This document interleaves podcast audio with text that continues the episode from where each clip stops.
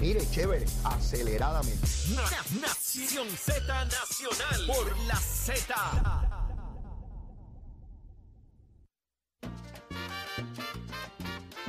Nación Z Nacional de regreso, mis amigos, en esta segunda media hora de programa. Mire, esto ha estado tremendo aquí. Tremendo esa entrevista con Nilda Morales, eh, directora de SER de Puerto Rico. Muchas personas escribiendo y esperando que la Asamblea Legislativa, mire, de la mejor buena fe, ¿verdad? No quiero que este tema se politice, ni mucho menos. Eh, estamos hablando de una institución de más de siete décadas, de un servicio esencial para el pueblo de Puerto Rico. Y estamos hablando ya de solamente 100 mil dólares, porque el presidente del Senado identificó 100 mil dólares. Así que estamos hablando de 100 mil dólares. Y vuelvo a insistir que estoy, algo me dice que el representante Jesús Santa, un hombre serio, honorable, eh, va a hacer todo lo que esté a su alcance para lograr estos 100 mil dólares que, faltan. Y espero recibir esa noticia prontito. Si veo que eso no va caminando, pues haré alguna, algunas llamadas. Yo conozco a alguna gente, no mucha, pero conozco a alguna gente. Y buscamos a ver dónde aparecen 100 mil pesos. Son 100 mil pesos para una organización como esta, imagínese usted. Eh, nada. Bueno, quiero hablar del Partido Popular. Al de arriba va cantando el popular. Yo escuchaba eso desde chiquitito, ¿sabes? Y esas pelas que daba el Partido Popular, bendito sea Dios, y la palma liquidad. Este, eh, pero bueno, llegó un momento que la palma empezó a ganar y el Partido Popular empezó a perder. Eh, mire, yo quiero decirles cómo fue la votación en términos de las enmiendas estas que proponen para que Dalmau se quede en la presidencia del partido por lo menos hasta el 2089. Mire, Votaron a favor Juan Vega, que eh, representa a los servidores públicos dentro del Partido Popular. Isidro Negrón, este era alcalde de San Germán. Javier Aponte Dalmao, que es senador. Nelson Torres Jordán, que era alcalde de Guayanilla. Ángel Matos, que es representante. Carlos Bianchi, que representa a los trabajadores. Tatito, Vega Ramos, Tony Faz y Dalmao. De esos, Isidro y Vega Ramos tienen contrato en el Senado. Qué cosa más tremenda. Así yo quiero que me voten también. Torres Jordán, el que fue alcalde eh, de Guayanilla, tiene contrato en la Cámara. O sea que de los que votaron, tres tienen contratos con los que estaban tomando la determinación. Eh, ¿Verdad? Así son las cositas. Así son las cositas. ¿Quiénes votaron en contra? Vamos a ver. Carlos Delgado Altieri, este fue candidato del Partido Popular derrotado y que dice que tiene un pie aquí, un pie allá, nunca sabe dónde tiene los dos pies. Héctor Santiago, que es presidente de la Juventud del Partido Popular, este no lo conozco, no sé quién es. Ada Álvarez Conde, que es la presidenta de las mujeres del Partido Popular. Luis Daniel Colón, que es presidente de los no alcaldes. ¿Por qué este es importante? Porque Luis Daniel Colón representa a los 41 eh, o 30, 37, perdón, 37 municipios que no tienen alcalde del Partido Popular. Que no tienen alcalde. Son, tienen alcaldes del Partido Nuevo Progresista. Eso es un, número enorme. Entre ellos está San Juan, ¿sabe? La ciudad capital, que tiene cinco distritos representativos. Así que ahí hay gente como loco. Este señor representa a un montón de gente y un montón de liderato de ese, de ese partido. Votaron en contra también Cirilo. Me llama la atención porque Cirilo le votó en contra de esto, sin embargo no ha sido muy vocal. Y Cirilo no le tiene nada miedo a nada. Cirilo va para adelante y plantea sus cosas como es. Cirilo es de los pocos populares que pidió en las reuniones del Partido Popular que destituyeran al alcalde corrupto de Trujillo Alto. Cirilo. Yo puedo tener mil diferencias con Cirilo, pero Cirilo va de frente y no tolera la corrupción. Cirilo se paró frente a su partido y dijo, hay que votar al corrupto de Trujillo. Y no le hicieron caso. Pero es importante destacarlo. Seguro que sí. Jesús Manuel Ortiz, que claro, es candidato a, la gobernación por el Partido Popular, eh, y el alcalde de Villalba, Javi. Ustedes saben quién es Javi, ¿verdad? Costa Sur. La planta de Costa Sur falló, la cafetera, porque Javi usa un blower muy fuerte y tumbó una generatriz allí en, el área sur de Puerto Rico. Lo de Javi es salir de bonitillo y él sale de bonitillo con camisas de marca y todas esas cosas. Ustedes saben que Javi es el, el que dirige el comité de reglamento del Partido Popular. Ustedes saben que preside la Federación de Alcaldes. Pues este señor dice que él salió de la reunión para volver a entrar. Yo no sé si eso reta las leyes de física, Pero él dice que él salió para volver a entrar. Pero que se tardó tiempo suficiente para que aprobara las enmiendas, porque cuando él entró ya las habían aprobado. De verdad, Javi, ¿tú te crees que nos coges de tontejo a nosotros? ¿Tú te crees eso de verdad? ¿A qué saliste al baño a hacer el número dos y te tardaste? Sí, había la cosa mala, unos retortijones y no te dio tiempo a llegar a tiempo para la votación. Sí, a veces a uno le pasa eso, se le encaja la cosa y tarda en salir. Y entonces, pues, uno llega tarde, ¿qué voy a hacer? No me iba a hacer los asuntos allí delante de todo el mundo, pues tenía que ir al baño. Mire, no sea embustero, señor, no sea embustero. Este quiere aspirar a la gobernación y es tan cobarde que no se atreve a estar allí y votar como corresponde, a favor o en contra. ¿Cómo uno, cómo alguien que se respete a sí mismo me va a decir a mí que yo presido el comité de enmiendas a reglamento, están discutiendo enmiendas a reglamento medulares, institucionales, que podrían provocar un cisma permanente en el Partido Popular? Y él salió y que para volver a entrar, pero entró cuando ya se había acabado todo. ¿A quién este pájaro cree que coge de tonto? ¿A quién? para que los populares sepan, mire, cuando yo veo un pájaro sin el PNP, ya yo sé que con ese no se puede confiar, porque los hay en todos los partidos, ¿sabes?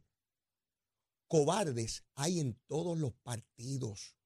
Sí, como el testigo que llevan al tribunal y el fiscal le pregunta, ¿dónde usted estaba cuando sonó el tercer disparo? Y el testigo le contesta, ¿y tiraron dos más? Al primer disparo ya, olvídese de eso, bien polvorosa. Pues el Javi este es como el testigo ese. ¿Y dónde usted estaba cuando se aprobó la, tercera enmienda? Y dice, ¿y presentaron enmiendas allí? Yo no estaba. Mire, mi hermano, ese quiere ser y que gobernador, ese se pasa criticando al gobernador de Puerto Rico. Mire, a los populares les digo, ese pájaro es un cobarde, ese pájaro es un velagüira, yo los conozco, no importa el... Mire, hay velagüiras en el PNP, hay velagüiras en el Partido Popular, hay velagüiras en el PIB, y dignidosos y victoriosos. Mire, hay hasta murciélagos cobardes de los de Nogales. Y hay algunos que ni de noche vuelan. Sí, así son las cosas. Y uno tiene que identificar rápido quiénes son las personas que tienen posiciones. Yo respeto más a la alcaldesa de Morovi que al Javi este de Villalba. Porque la alcaldesa manda y va y no tiene miedo a plantear lo que corresponde. Si tiene oportunidades o no, yo no lo sé pero que es una mujer que tiene voluntad y carácter, sin duda, sin duda. Eso está adjudicado por lo menos de mi parte. Y ella va allí, hace los planteamientos y hace las denuncias y hace los reclamos como corresponde. El otro es un pobre cobarde. Olvídese de eso. Es un Manuel haciendo los planteamientos de rigor. ¿Sabe cuál es el nuevo lenguaje del Partido Popular? Porque lo dicen ellos. Antidemocrático, a oscura. José Alfredo fue tan lejos que dijo que cómo van a posponer las cosas por Fiona, que entonces el Partido Popular está peor que Luma. Eso dijo José Alfredo, que el Partido Popular está peor que Luma. Ya ustedes saben la opinión que ellos tienen de Luma, ¿verdad? Así es que los ataques son virulentos y veo, parecería ser, una lucha también generacional. Porque cuando usted mira quiénes son los oponentes, estamos hablando de los más jóvenes. Jesús Manuel, Héctor Ferrer Hijo, entre otros, ¿verdad? Eh, eh, José Alfredo es de una generación justo la mía, pero su hijo no. Pablo José no. Es de los jóvenes también de ese partido. Hay una lucha generacional, hay una lucha de ideas. Las ideas no las noto, porque ellos no hablan de ideas, hablan de aspiraciones personales. No parece ser una lucha por quien plantea ideas nuevas para el partido. Parece ser hasta ahora, ¿verdad? Una lucha estrictamente personal de que pues nos toca a nosotros y ustedes tienen que irse. Ahora, los que plantean que los otros tienen que irse porque se tienen que ir, cometen un error. Y eso pasa en todos los partidos también. ¿Por qué los que están tienen que irse? ¿Porque a dos o tres le da la gana? No. ¿Dónde comete el error de Almao?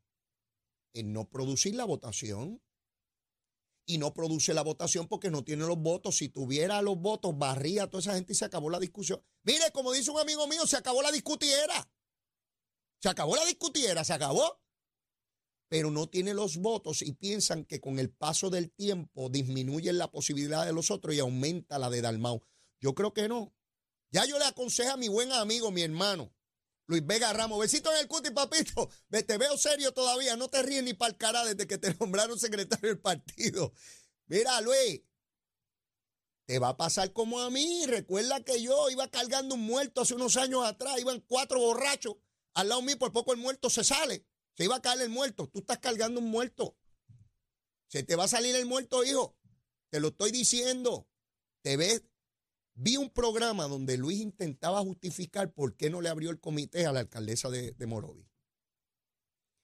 Y daba lástima. No, que es que los voluntarios están trabajando hasta tarde, son muchas horas, y entonces la reunión del viernes duró mucho, y, entonces no había porque el salón no estaba adecuado. Mira, bendito sea Dios, es una llave, abre la puerta y que entre y haga la conferencia y ya. No la hagan víctima, no la hagan mártir, eso le va a dar más votos, le va a dar más esperanza a gente de que esa es la mujer que es. Mientras más la maltraten, peor para ustedes. No maltraten a nadie.